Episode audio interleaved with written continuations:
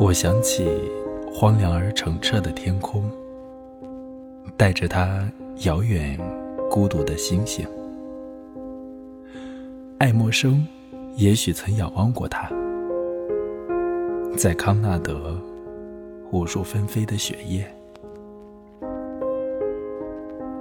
这里的星辰四处流溢，这里的人们聚若纷尘。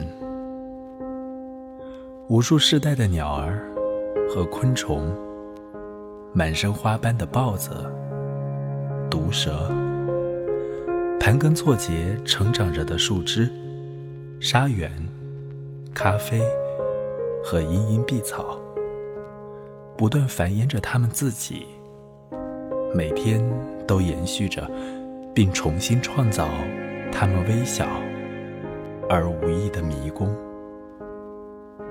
也许我们踩踏过的每只蚂蚁，在上帝的面前都是唯一的杰作。那是他为了管理这神奇世界所必须的精准法则的一部分。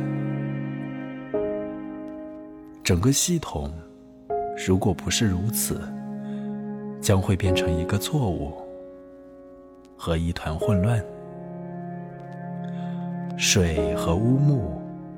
那平展如镜的表面，梦中那所有光怪陆离的幻境，苔藓第一，鱿鱼和石珊瑚，时间长河里乌龟留下的足迹，以及一个特别黄昏的萤火虫，南美山那庄重肃穆的王国，在书页上。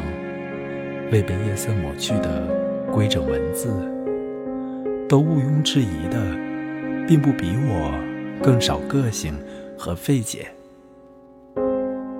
是我混淆在一起，我又怎敢妄评麻风病人和卡利古拉？